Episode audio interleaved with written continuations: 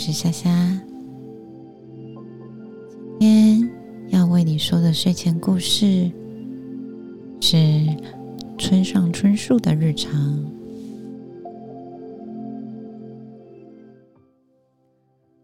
村上春树先生是一个很有名的日本小说家。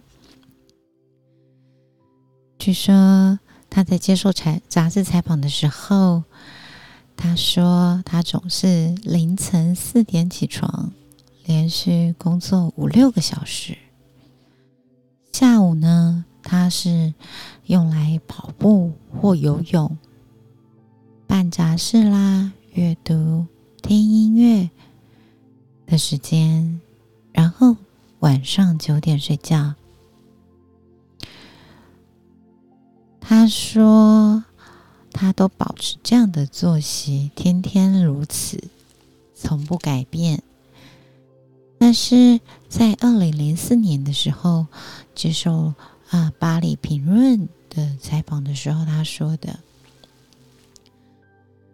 他说这样的重复本身就很重要，它是一种催眠，为自己催眠，求。”更深入我的心灵。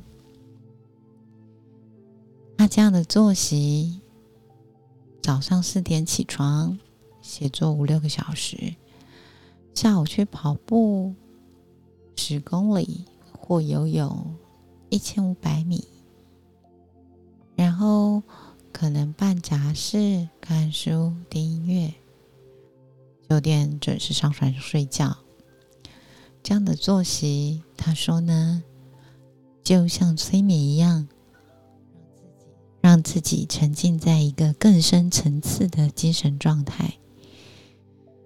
把这个作息保持半年到一年的时间或更久，需要极大的精力和体力。他认为，写长篇小说就像一种求生训练。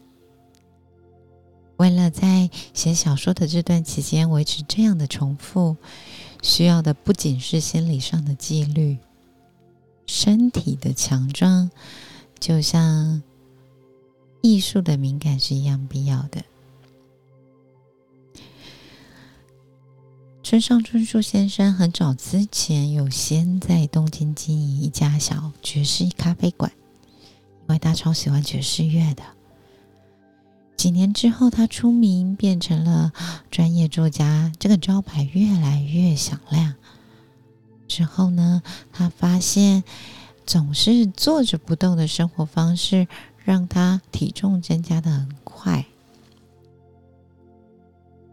而且他还有抽烟的习惯，一天最多可能要抽到六十支烟。当他下定决心要改变自己的习惯，他带着妻子移居到乡下，戒烟，减少喝酒，改变饮食，尽量以蔬菜跟鱼为主，然后每天跑步，改变了这样的习惯，持续这个新的习惯，已经超过了快四分之一个世纪。村上春树在二零零八年一篇文章中，他承认这样的一个规律作息有一个缺点，那就是没有留多少时间社交。他坦诚一再拒绝人们的邀请，结果会是冒犯了他们。但他认为和读者的关系才是他生命中不可或缺的一环。的话是这样被引用着：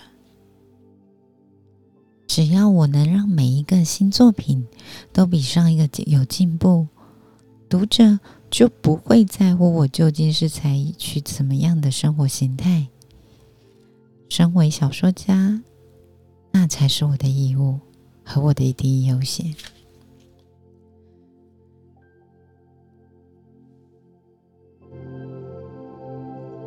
今天。分享给你村上春树先生的日常，祝你有个好眠。希望你今晚能好好睡。